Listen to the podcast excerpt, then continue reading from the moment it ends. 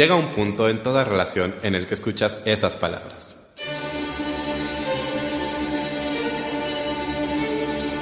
Tenemos que hablar, tenemos que hablar, de teatro con Davor.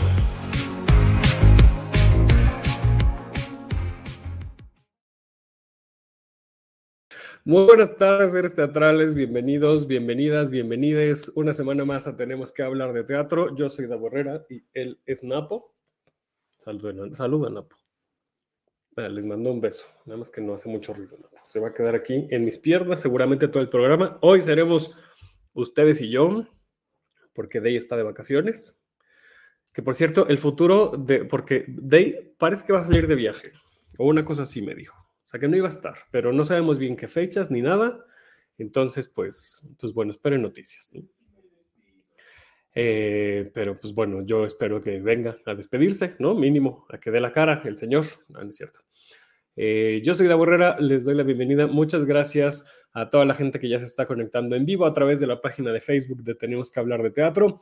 Muchas gracias a la gente que nos escucha en podcast. Les recuerdo que nos encuentran en todas las plataformas que tu Deezer, que tu Himalaya, que tu Google Podcast, que tu Amazon Music, que tu Spotify, por supuesto, que tu Apple Podcast. En todas estamos, como tenemos que hablar de teatro, por supuesto. Muchas, muchas gracias, porque la semana pasada, que fue el primer programa del año, eh, arrancamos en segundo lugar de los episodios más escuchados de artes escénicas en eh, iTunes, bueno, en, Apple Podcast en México. Entonces, pues da mucha alegría que estemos ahí en ese top. Eh, yo no entiendo por qué hay unos, unos podcasts que, que no pertenecen a esa categoría, pero están ahí. Pero bueno, ¿qué, qué le vamos a hacer? Así cada quien registra sus, sus podcasts en las plataformas y pues ni modo. Nos pone aquí Roger Buenas tardes, Davo Napo. Muy buenas tardes, Roger. Saludos hasta Perú. Eh, bueno, hoy eh, vamos a, platicar. No sé qué quiere hacer Napo porque creo que quiere saltar, pero no estoy seguro. O sea, no sé si alerté y se va a ir. O sí, ya se fue. Bueno, hoy vamos a platicar, porque la verdad es que a inicios de año, no sé si se han dado cuenta en estos prácticamente cinco años de este programa, ya vamos a cumplir cinco años, oigan. ¿Quién, quién lo hubiera pensado? Ni yo, la verdad. Ni yo me hubiera imaginado que ya estuvieras a punto de cumplir cinco años. Eh, que en el inicio del año, pues vemos mucho menos teatro, eh, nos tomamos como unas vacaciones de, las butacas y regularmente hacemos como mesas. Hoy no vamos a hacer mesas, hoy va a ser un, monólogo. bueno, voy a platicar con, con ustedes a través de Facebook Live. Y obviamente nos pueden dejar eh, comentarios en redes sociales, nos pueden responder, nos pueden dar sus, sus, ejemplos, sus experiencias o incluso notas de voz a través de la descripción. En la descripción del podcast en donde nos estén escuchando, hay un link hasta el final que dice, usted puede enviar una nota de voz aquí, le dan clic ahí y pues ya se registran nada más con un correo y, para Anchor y, y, nos, y nos pueden mandar una nota de voz. Entonces, si quieren eh, si, están, si están manejando o si están en transporte no quieren escribir, pues pueden mandarnos una bonita nota de voz sobre lo que vamos a platicar hoy. Eh, que por cierto, síganos en redes, arroba hablar de teatro. Eh, y hoy vamos a platicar sobre lo que, lo que vemos cuando vemos teatro. Pero antes de ello, pues los, los agradecimientos y los avisos. Esta es una producción de Funderlele Medios, gracias a Dey Saldaña que está en la producción. Muchas gracias a Boyeristas Producciones que nos prestan esta plataforma para poder hacer la transmisión con ustedes. Y pues ya, las redes sociales ya lo dijimos. Muchas gracias a todos y todas. Y ahora sí vamos, vamos a empezar. Porque fíjense que, bueno, como no, no, les digo, como vemos poco teatro, nos gusta como abrir otros temas eh, para, pues para discutir, ¿no? Y para analizar un poquito. El episodio de hoy no es una clase, y lo quiero aclarar desde ahora, en, para nada es, es una clase, sino que lo que quiero es contarles desde mi experiencia en qué me fijo cuando voy al teatro, ¿no? En qué áreas del teatro me fijo cuando estoy en la butaca y estoy presente y además de esas áreas, ¿en qué me fijo de esas áreas? O, en qué trato de... A veces sobrepienso mucho las cosas y luego eso también puede ser un problema, ¿no? Porque luego yo quiero encontrarle significado a cosas que, que puede que la tengan o pueden que no. O, o, bueno, ahora les cuento algunas anécdotas al respecto. Pero bueno, les quiero platicar de, de las áreas en general em, que, por ejemplo, que se premian, ¿no? En los ACPT, en los Metro, en los PES de Oro. Eh, ¿En qué nos fijamos? Porque regularmente escuchamos así, mejor dirección, mejor diseño de escenografía, pero no es que yo sea jurado, ni, ni mucho menos, pero bueno, me puedo imaginar eh, o desde mi perspectiva como espectador, pues así hay ciertas cosas en las que me fijo, ¿no? De la escenografía, de la iluminación, del vestuario. Entonces, sobre eso quiero platicarles hoy. Gracias a Rebeca que ya se conectó. Dice buenas tardes para todos. Ahí salgo en su, en su foto de perfil, miren. No, más bien creo que es de este lado. Eh, y pues bueno, sobre eso, sobre eso les quiero platicar. Entonces, acompáñenme en este bonito recorrido. Eh, insisto, no es una clase, sino lo que yo me imagino, lo que yo interpreto de cada una de estas áreas, de estas disciplinas de teatro y em, sobre ello un poco en qué me fijo, porque a mí me gusta, a mí me gusta que me cuenten historias, como a muchas personas. Una de las cosas que quiero empezar por aquí, una de las cosas que he aprendido a través de estos casi cinco años de programa, platicando con mucha gente y entendiendo qué significa ser espectador para mí, ¿no? Lo que yo he entendido que significa ser espectador, es que eh, existen diferentes tipos de, espectadores y muchas veces generalizamos con que es que a la gente le gusta que le cuenten historias, ¿no? Em, yo sí voy, a mí sí me gusta que me cuenten historias, pero además no se queda solamente ahí, porque la historia además me tiene que gustar, tengo que conectar con ella, ¿no? Puede ser cualquier tipo de historia.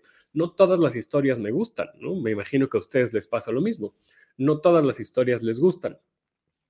Eh, entonces, bueno, entender que, que que vamos al teatro o vamos al cine o leemos una película, digo, vemos una película, leemos un libro, por diferentes motivos, ¿no? Incluso por eso tampoco me gusta satanizar los géneros o los tipos de obras de, teatro y, menospreciar, por ejemplo, obras que, a lo mejor son solamente de comedia burda, que a mí personalmente no me gusta, la comedia de situación o la comedia de pastelazo pero encuentro la utilidad y la importancia que existen estas obras, porque pues muchas veces la gente va al teatro para pensar en otra cosa y no ponerse a reflexionar sobre la porquería que somos la humanidad, ¿no? O sobre los problemas de, de, mm, em, no sé, políticos y sociales que, por los que estamos atravesando. A mí sí me gusta que me muevan hacia allá, la verdad, ¿no? Em, hacia, hacia la reflexión pero entiendo, insisto, la importancia que, tienen todas estas obras. Entonces, em, pues partamos de ahí, de que cada uno de nosotros y nosotras tenemos un acercamiento con el teatro diferente y estamos ahí por, por un objetivo diferente. Incluso ese fin de semana a lo mejor me apetece ver una obra de comedia porque ya estoy harto de mi trabajo y porque necesito desfogarme y reír. Pues voy a ir a una obra en la que no tenga que pensar, en la que no me pongan a, conectar A con B, ni a preguntarme sobre em, el propósito de la humanidad, ni no, a lo mejor ese fin de semana exclusivamente quiero ir a ver en la obra que sale mal, en donde lo decíamos aquí eh, en otro episodio, en donde a lo mejor no tiene un mensaje, pero sí tiene un propósito, que es el de distraerte. Que por cierto, regresa ya por fin la obra que sale mal. De febrero a marzo va a estar en su, ahora sí, última temporada en el Centro Cultural Chapultepec, que están en el pendiente de las redes sociales de la obra que sale mal. Para, porque además ya pasó o, creo que sigue la preventa con descuento. Entonces, em, eh, para que puedan comprar sus boletos con anticipación que les salga más barato. Y si ya tienen boletos de la temporada anterior, en las redes sociales de, la obra que sale mal hay una tablita de eh, equivalentes de fechas. ¿no? Si compraste para tal día, entonces te toca este día y así. Entonces, para que estén ahí al pendiente. Entonces, em, y a lo mejor al siguiente fin de semana, pues sí quiero ir a reflexionar sobre la humanidad y sobre el propósito y sobre qué hacemos aquí y sobre el vacío existencial y, me fijo en otras cosas, ¿no? Cuando voy a ver la obra que sale mal, evidentemente estoy muy al pendiente de la escenografía, pero a lo mejor en otras obras voy a estar mucho más al pendiente del maquillaje o del audio o de la iluminación o, de la actuación misma, por supuesto, ¿no? Entonces quiero tratar de, desgranar un poquito, ¿no? Como de, desmenuzar estas áreas y platicarles qué veo yo, en qué me fijo. Y me encantaría que ustedes en los comentarios de Facebook o a través de redes sociales, pues me pusieran, nos pusieran aquí al equipo de Tenemos que hablar de teatro, cómo, cómo perciben esto, cómo se acercan a estas, eh, a estas áreas, a estas disciplinas. ¿no? no las voy a decir en ningún, en ningún eh, orden en particular, eh, fue como se me fueron ocurriendo, pero bueno, vamos a empezar con, con dirección. Eh, es muy difícil, yo no soy director y no sé definir exactamente qué es dirección, pero sí puedo decirles cuando me doy cuenta que una situación es una decisión de dirección.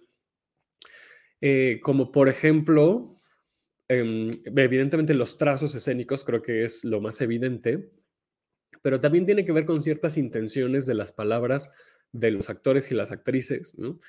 ¿Cómo lo dice ese personaje que eso haya una co-creación entre, entre el actor, la actriz y, el director o la directora? Pero también temas, por ejemplo, de la disposición del espacio.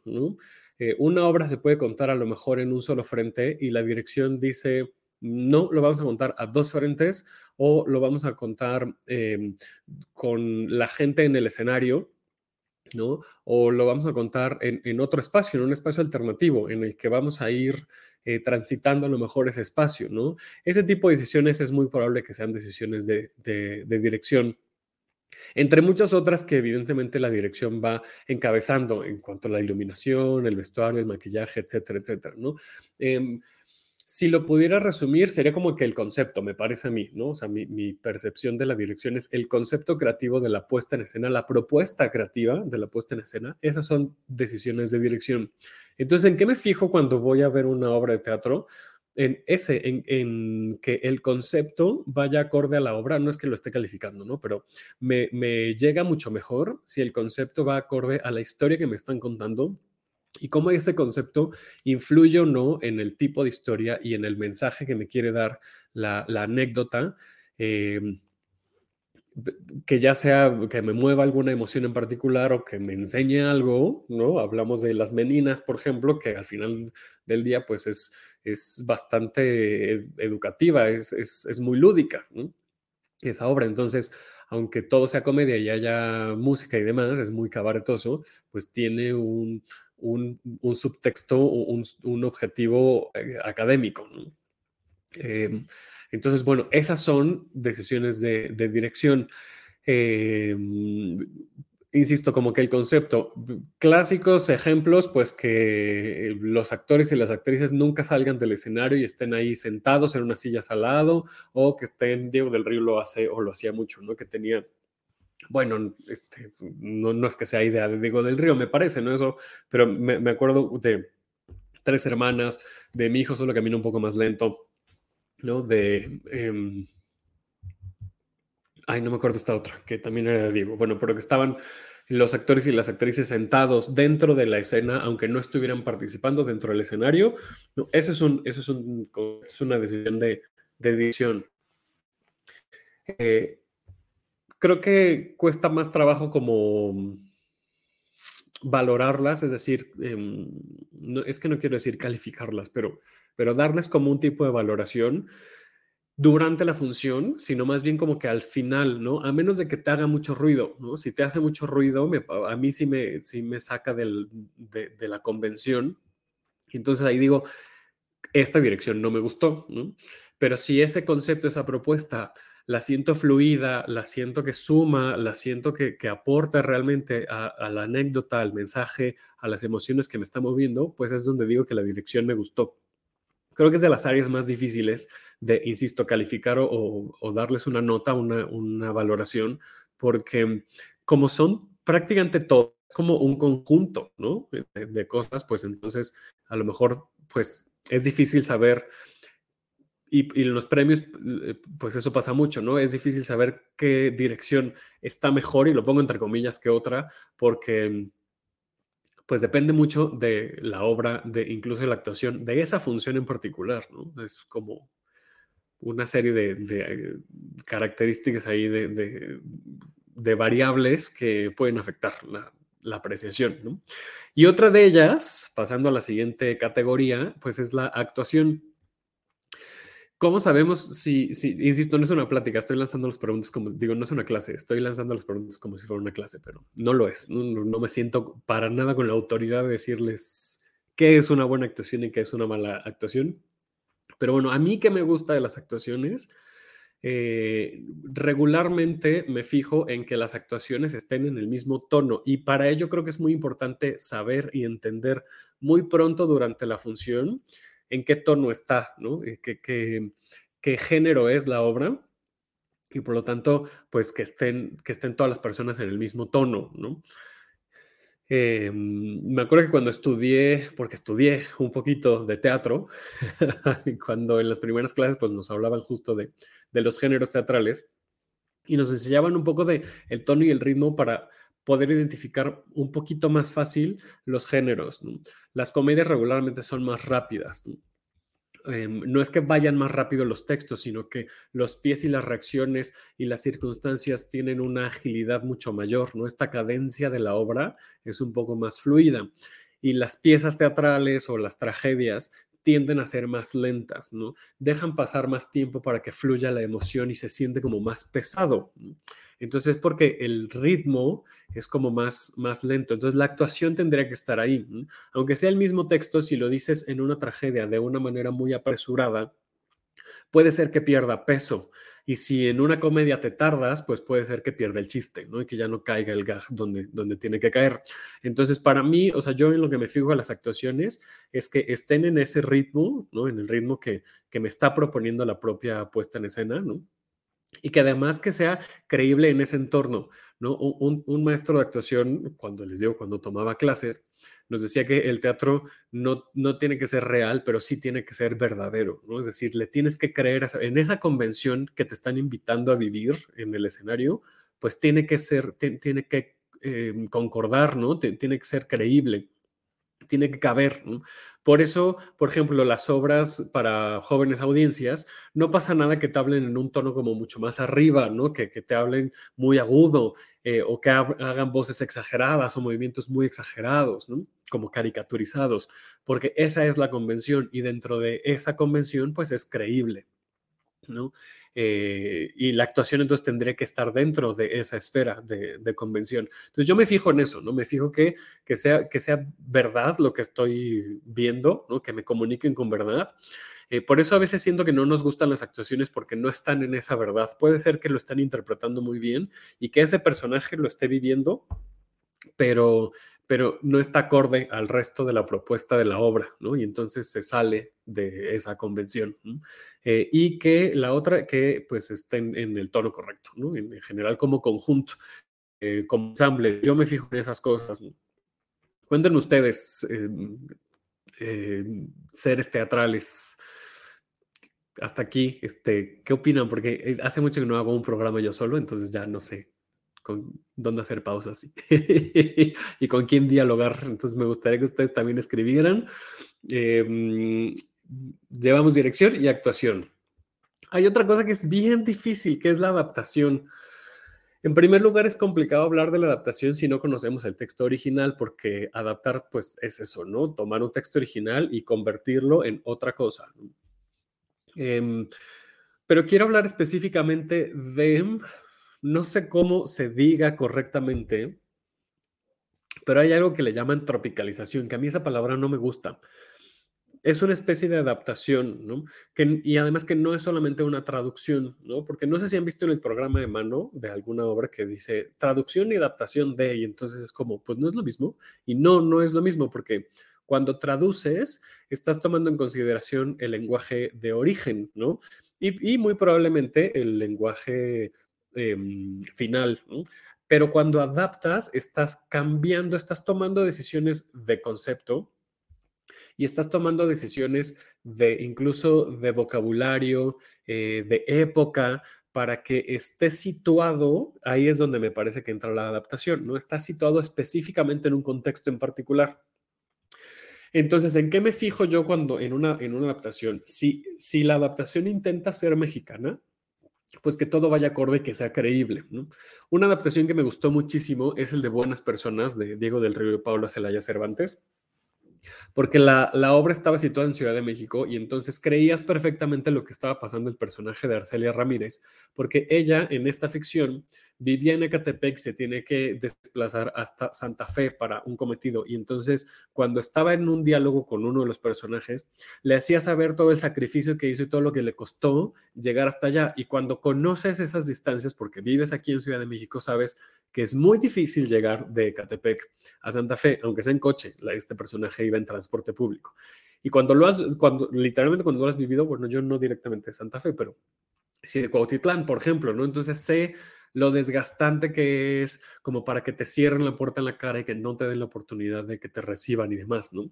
Entonces, ese, o sea, ese tipo de detalles es, son los que a mí me gustan de una adaptación. Otra adaptación que me fascina es Solo quiero hacerte feliz que toda la historia sucede originalmente en el, texto original en una campiña inglesa. ¿no? Entonces, evidentemente, em, y no sé en qué décadas, pero evidentemente no conectamos con lo que sucede con, con, las campiñas inglesas porque no las tenemos tan cercanas, ¿no? Entonces no sabemos qué significa que los personajes viajen de una ciudad a otra o que ese, ese, ese sitio en particular, esa casa, no esté en esa ciudad, ¿no? Entonces aquí lo que se hizo, em, no sé si fue Juan Ríos el que hizo la, adaptación, no lo recuerdo bien, me parece que sí, eh, que fue en, en Cuautla, Morelos, ¿no? Entonces se entiende muy bien por qué vienen de, ¿no? O sea, cómo vienen, en qué estado de ánimo vienen estos personajes que vienen de la ciudad y se entiende muy bien por qué suena rarísimo y suena poco creíble que uno de los personajes se quiere ir a pasar un fin de semana em, a este, ay se me fue, em, a Iguala, ¿no? Que es como, ¿qué tiene de diferencia Cuautla e Iguala? O sea, no, le no, hay nada, es sospechoso, pues, ¿no? O sea, no, no es como que se quiera ir a Ixtapa o a Acapulco, ¿no? Eh, entonces, cuando, esos son los tipos de adaptaciones que a mí me gustan, ¿no? Cuando, cuando están situadas en México principalmente, pero cuando son totalmente creíbles. ¿no? Ahí es donde yo le llamaría adaptación, insisto, creo que se le conoce más como tropicalización, pero a mí ese, ese término no, no me gusta mucho. Eh, o que, porque luego no sé si les pasa que están viendo una obra de teatro eh, o una película incluso que sucede en Nueva York, por ejemplo, y entonces desayunan chilaquiles. Y, los personajes no son mexicanos o no se expresa que son mexicanos. Eh, entonces es como, como muy raro, como que algo en tu cerebro dice esto no cuadra, ¿no? Entonces eh, a mí me parece que eso es un problema de, adaptación. O dicen groserías muy mexicanizadas. Suena muy raro, sonaría muy raro también que dijeran groserías muy gringas en español porque parecería doblaje neutro latinoamericano, ¿no? Eh, pero, por, y yo creo que ahí hay que atreverse a hacer la adaptación, ¿no? A menos de que la historia realmente tenga un porqué de, de suceder en Estados Unidos o en algún lugar que no sea aquí, que no sea tan cercano al público, ¿no? Nos dice Vladimir, eh, me fijo en los cuerpos que también estén en la misma tónica con los otros cuerpos y el espacio. Está bien interesante, Vladimir. Eh, ¿Tienes algún ejemplo? Estaría muy bueno que nos dieras algún ejemplo de una obra donde digas, este es un buen ejemplo de, este, de, estos cuerpos, con esta tónica con los cuerpos y el espacio, y una a lo mejor me digas, aquí no me convencieron. Eric dice, mm, saludos, saludos, Eric, bienvenido. Eh, les decía esto de, la adaptación, ¿no? Ahora que hablamos de los cuerpos, que aquí Vladimir nos dice de los cuerpos, pues voy a pasar a una siguiente que tiene que ver con dirección y con actuación, que es coreografía, movimiento. Cuando hice las entrevistas el año pasado para mm, los Metro, ¿no? cuando hicimos todo este recorrido de obras nominadas a los Metro, pues obviamente teníamos que hablar de la categoría de mejor coreografía y o movimiento. Y yo dije muchas veces en esos lives que a mí me gustan mucho las obras donde el movimiento no es natural, el movimiento de que no son musicales, por supuesto. Porque en los musicales se entiende que pues las coreografías, pues eh, que nadie va por la calle haciendo pas de bourrée y poniendo el pie hasta arriba, ¿no? Eh, pero en el movimiento escénico, cuando no es de, en obras que no son musicales, a mí me gusta mucho cuando hay momentos en los que no son naturales porque le da como un nivel de ficción que, mm, que yo disfruto mucho en particular. Puede ser que te saque justamente de, de, de, la historia o, de lo realista o naturalista que pueda ser una obra de teatro. Pero yo lo, a mí me gusta porque justo me recuerda que estoy en el teatro, ¿no? A mí me recuerda que lo que estoy viendo no es la realidad, aunque sí sea verdadero. Entonces a mí me gustan estas obras en donde a lo mejor los, hay movimientos lentos o eh, ciertas caminatas o ciertos, eso, ciertas coreografías en, el, en, los actores, las actrices que, que, no tienen nada que ver, incluso para poner la, la, la, escenografía. Me acuerdo mucho de La Sociedad de los Poetas Muertos, en donde eh, la, la, coreografía, el movimiento escénico, estaba muy medido para mover la utilería y mover la escenografía del escenario. Ese era realmente, pues alguien tenía que hacerlo y, y pues lo hacían los actores Em, y entonces, ¿por qué, no, por, qué lo iban a hacer de manera así de cargar la llevársela? ¿Por qué no le ponemos una capa de teatralidad a esto y entonces hacemos que den giros totalmente en diagonal como si fueran escolta? Em, o sea, parecía muy, yo, yo no lo he visto, pero sé que estaba muy inspirado, que está muy, muy basado en Harry Potter and the Cursed Child, eh, estos movimientos, ¿no? Que son este, Em, poco naturales, ¿no?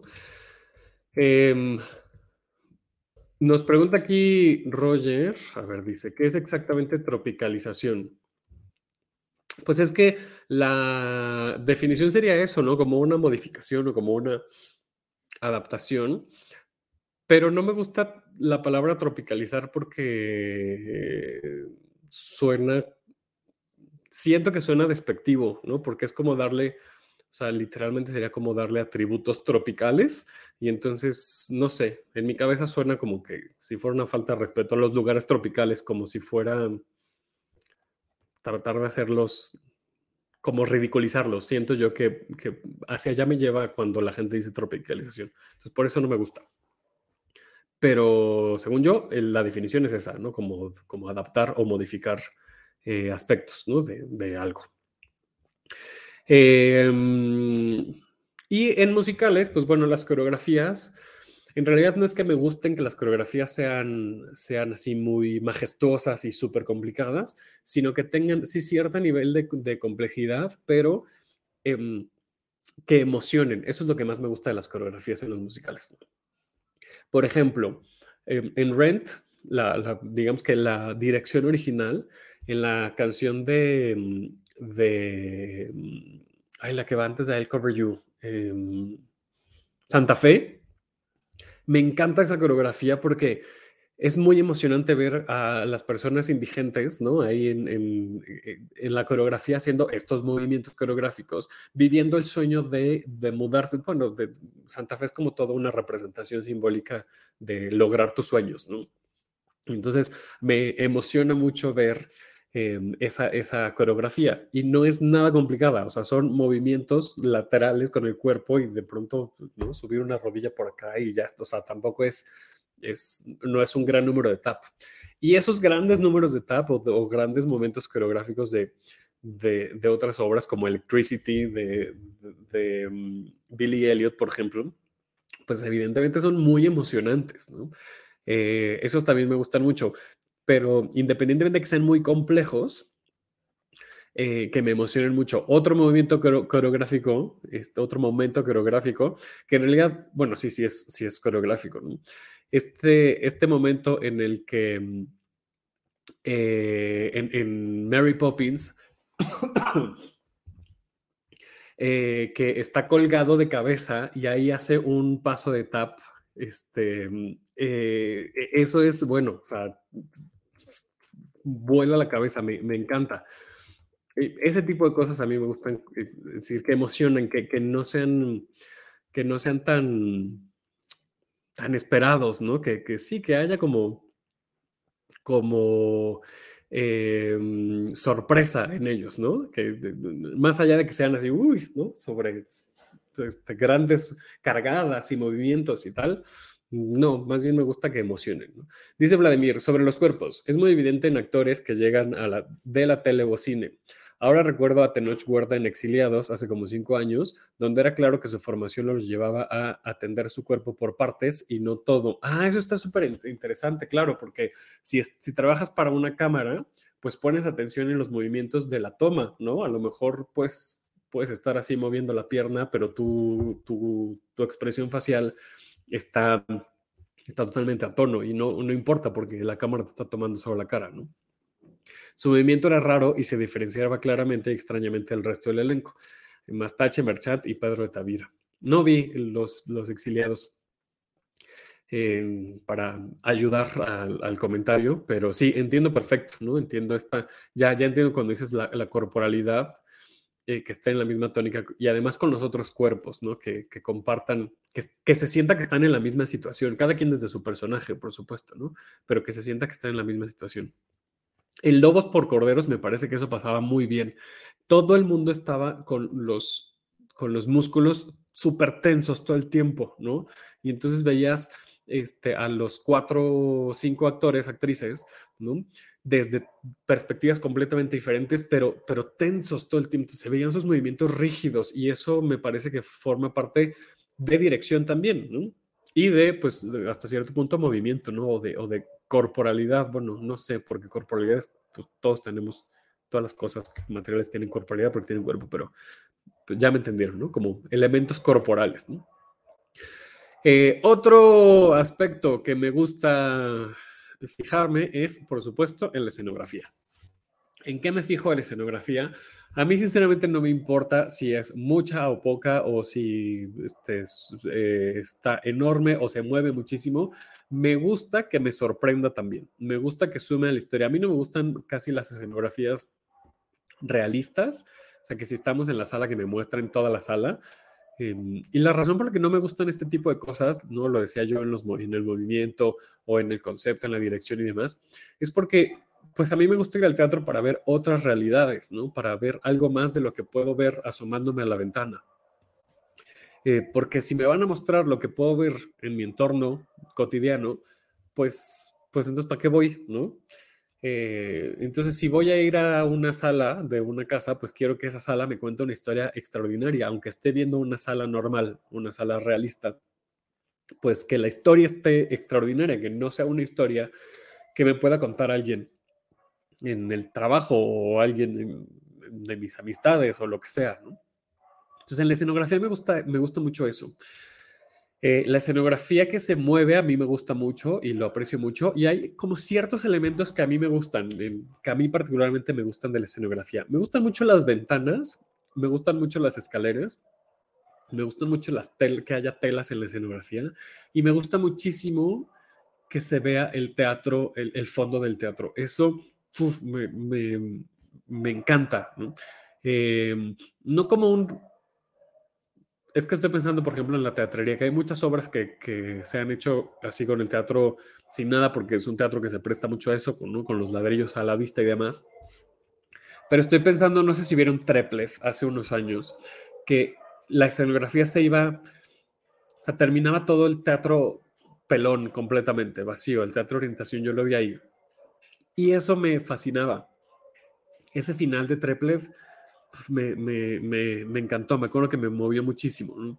Eh, o que la, que la escenografía tenga un movimiento realmente eh, conceptual, ¿no? Como hace no mucho vimos la tequilera y era muy impresionante ver cómo con esos paneles se hacían tanta cantidad de espacios a través de lo que veías en el escenario y lo que veías a través de la pantalla ¿no? con, con, las cámaras.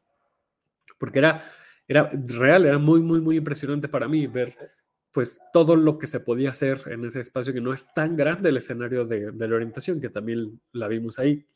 Entonces me gusta eso, me gusta que, me gusta en realidad que haya fluidez, que haya, que haya movimiento. Otra escenografía que me gustó mucho fue la de un banjo y dos muertos que regresa al CENART, eh, porque es una escenografía que, que es muy sencilla, en o sea, sí, es como simple, digamos, pero que en conjunto con la luz, con la iluminación, hacen espacios bien interesantes y como incluso hay momentos de magia y es pues, pues teatro noir, eh, teatro negro, pues está está como muy bien llevado. A mí me, gustó mucho la, escenografía de, de, Un baño y dos muertos.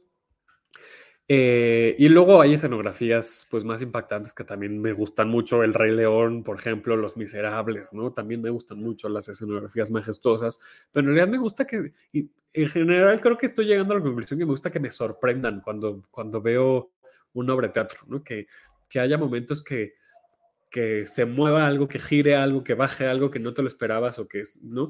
Una escenografía que era de lo más sencillo del mundo, pero que me súper encantó, eh, es la del diccionario de la Compañía Nacional de Teatro, que era una, un panel de hojas blancas que a lo largo de la obra se iban cayendo algunas y era como una representación de la pérdida de memoria eh, del personaje que hacía Luisa Huertas, de María Moliner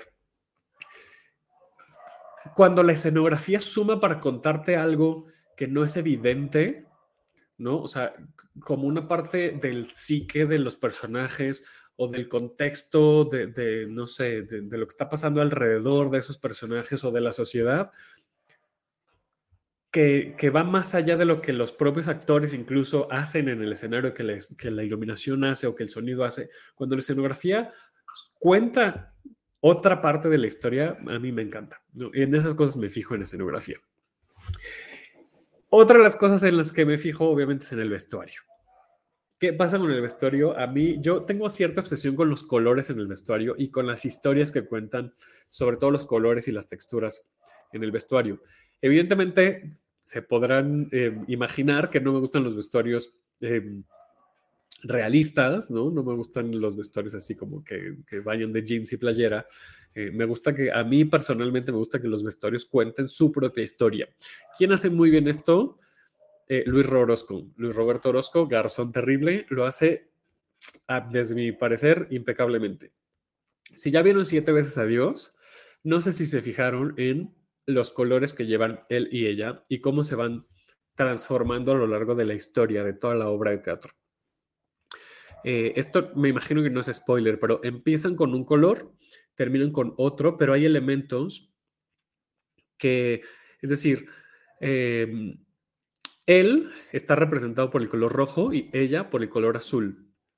Hay un momento de la obra, si ya la vieron, que tampoco se spoiler lo que voy a decir, en el que vemos al personaje de él en boxers.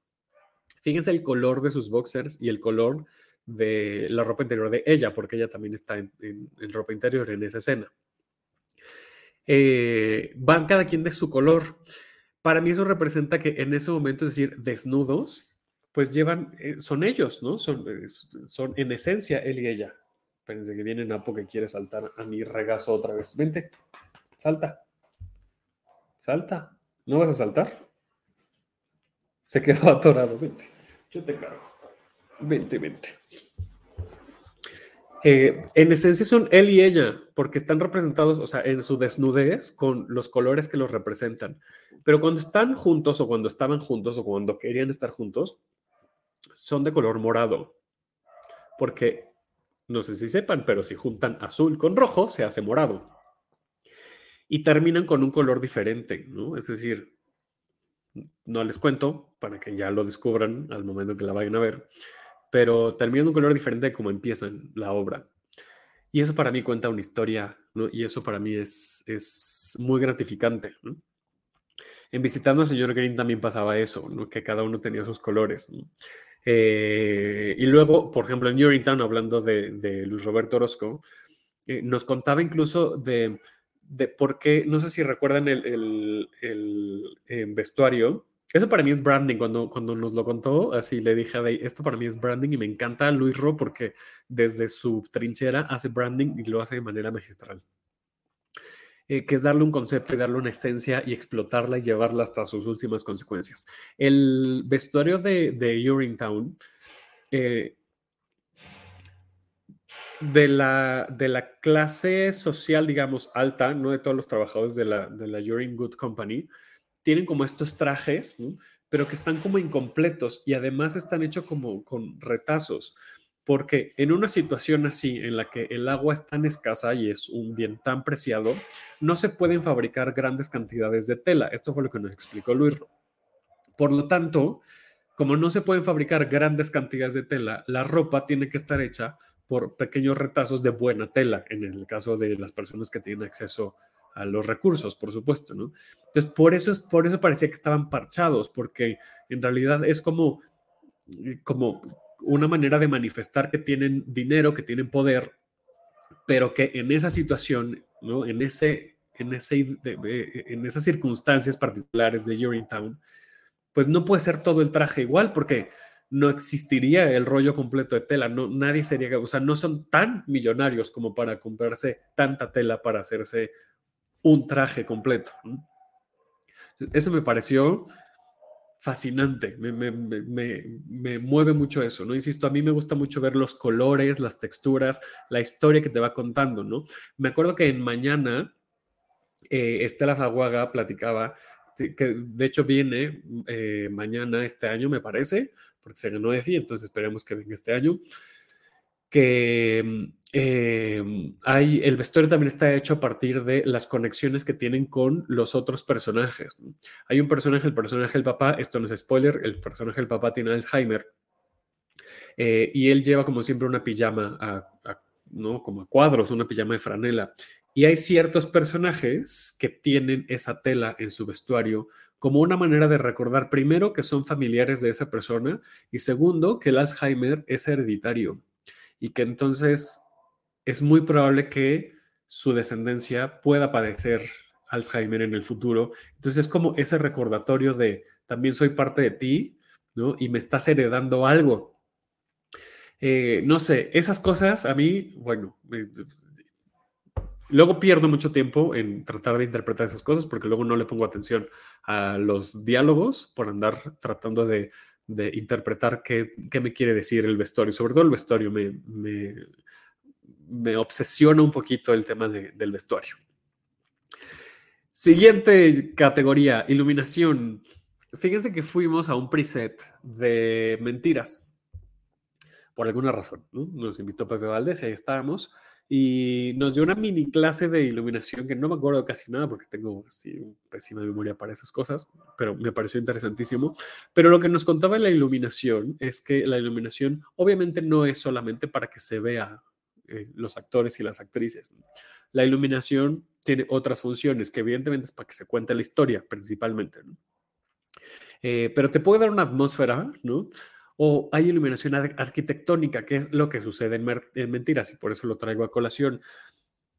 Y me, llamó mucho la atención que lo dijera porque, claro, hay iluminación que es arquitectónica, que genera el espacio, no la atmósfera, no, no el ambiente, no si es de día o de noche, o si los personajes están más tristes, melancólicos, o más felices, o más enojados, sino que te sitúa en un, en un espacio prácticamente físico a través de la luz. Y fíjense cómo en Mentiras todo está enmarcado por iluminación. El escenario tiene un filo de iluminación que además técnicamente eh, eh, es sorprendente cómo lo logran porque están simulando neón, parece que está hecho de neón, pero no es neón. Entonces nos decía que son tiras de LED, pero que también te, hay una tira por detrás para que dé el reflejo y entonces se sienta como que el, el, LED está dando luz para todos lados, ¿no? Si ubican los tubitos de LED, pues, pues al ser un tubo, pues da luz para todos lados y, las, y los LED, ¿no? Los LED dan luz nada más para enfrente. Entonces, para dar la sensación de que es un LED, pues tienen que poner una doble tira de LED para que diera como este resplandor. Entonces, todo está con iluminación. Las cajas de los personajes, de cada uno de los personajes, tiene su, su propia iluminación, pero además la iluminación de todo el escenario eh, parece como de concierto porque es arquitectónica y te muestra como a través de los colores y las figuras eh, independientemente de estos, eh, este pedazo de iluminación de, de escenografía gigante que son estos rectángulos gigantes con LEDs. Hablo de, la que viene de, la parrilla, de, la que viene de arriba, te enmarcan, parece una, un, te dan la sensación de un espacio y eso me gustó mucho. Eh, insisto, independientemente de, otro tipo de iluminación, o sea, el, tema de la, iluminación arquitectónica me llamó mucho la atención. Pero otras cosas en las que me fijo en la iluminación, volviendo al tema de que sea verdad, pues es que estemos en el momento, ¿no? Y que si me están hablando de la luz de la luna, pues que yo vea un resplandor de, la luz de la luna entrando por una ventana o que le dé directamente a los personajes. Y fíjense cómo eh, esto, este Jung, que aquí en Funderelele, en, en el estudio de branding, lo usamos mucho para los arquetipos. Y Jung hablaba de este como inconsciente colectivo, ¿no? De la sensación que te da un concepto. Entonces, cuando hablas de iluminación de noche, pues evidentemente asociamos los colores azules con iluminación de, noche. Sin embargo, la noche no tiene color, no es azul la noche, o sea, la noche es oscura, ¿no? Y de hecho, en nuestras casas, eh, pues en la ventana hay oscuridad. Si bien nos va, pues nos, da, nos dará alguna, alguna farola de la calle, y adentro no es azul la luz que ocupamos para iluminar nuestras casas, ¿no? Adentro o es eh, cálida o, es fría, depende de los focos que tengamos, a menos de que tengamos LEDs y pongamos azul, ¿no? Pero una luz azul como ambiente nos da la sensación de noche o de frío y una sensación, eh, digo, una luz cálida, ¿no? Es decir, una luz naranja, amarilla, roja, pues nos da sensaciones eso, de calidez y de, de, este, de espacios abiertos, de día, ¿no? Eh, eso me gusta mucho, que, sea coherente con lo que me está proponiendo la obra, ¿no? O lo que me está proponiendo la dirección. En eso me fijo, en la iluminación. Oigan, anoté varias, ¿eh? Este, ya se, nos va a acabar el tiempo y yo todavía tengo algunas otras em, disciplinas y áreas. La utilería.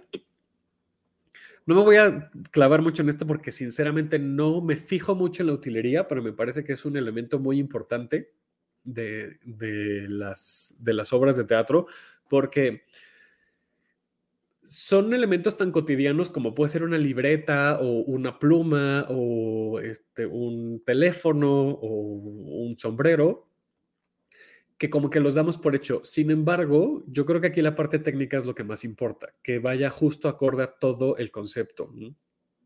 Muchas veces, y es como un espacio, un área gris entre vestuario eh, y escenografía, ¿no? ¿A quién le, pertenece la, la, utilería? Porque si es algo que va a traer el personaje como el sombrero, por ejemplo, pero el sombrero se lo va a quitar lo va a manipular y tal, pues es algo pues, que estás utilizando, tal cual, por eso es utilería, ¿no? Pero es parte del, del vestuario.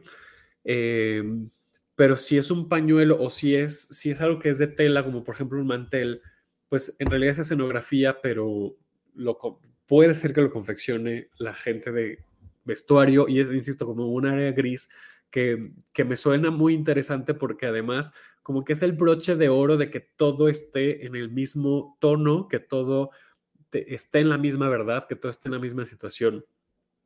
Insisto, en colores, en texturas, en, en el uso que se le da eh, y que realmente tenga, porque además el tema de usar utilería pues es muy complejo porque no puedes estar tirando la utilería por el, por el escenario y ya, a menos de que el concepto de la obra sea así.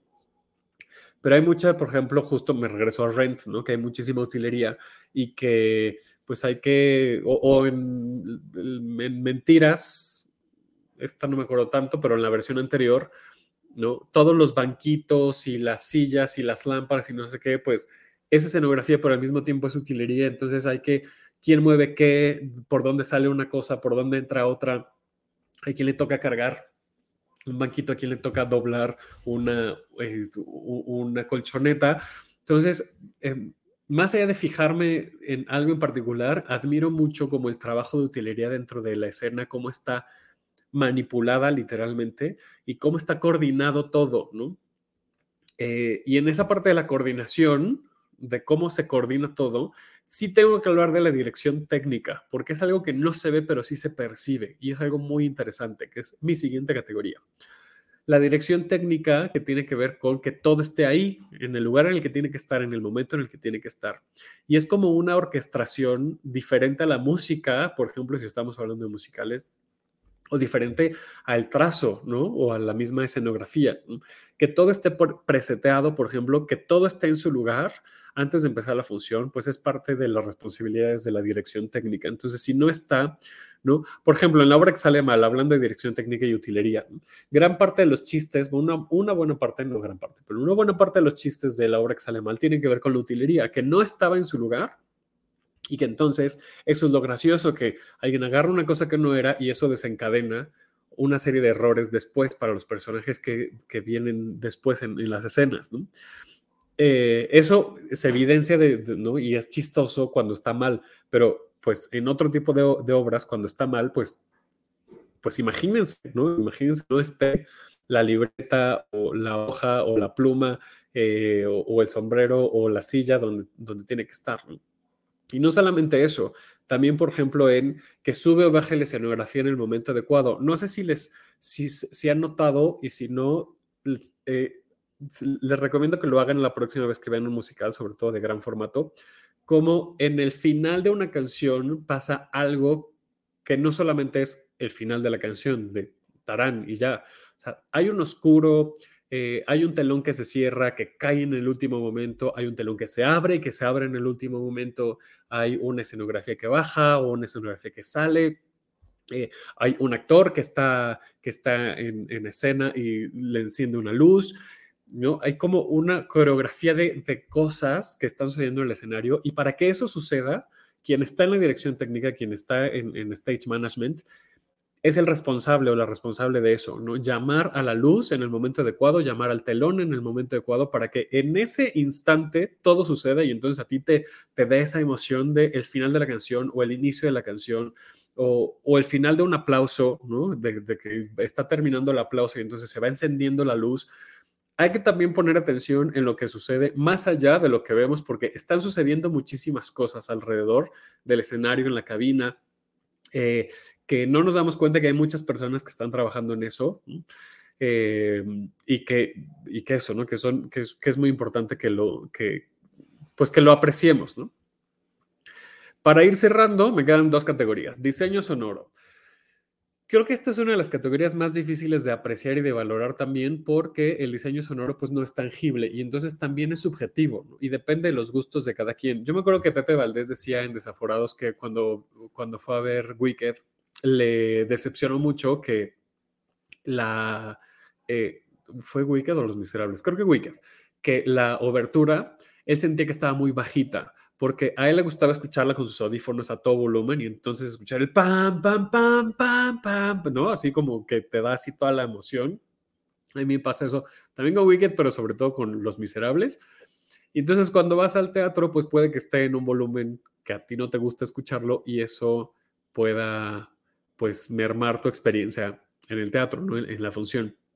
Pero más allá del volumen, el diseño sonoro también se trata de generar espacios y generar emociones. ¿no? Entonces yo lo que me fijo en el diseño sonoro es que todo lo que llega a mí a través del oído, eh, no sé si les pasa, por ejemplo, ¿no? a mí me, me choca mucho que se escuche un teléfono celular en todas las bocinas del teatro, ¿no? O sea, que suene un teléfono que está en escena en todas las bocinas, porque un no suena en todos lados, ¿no?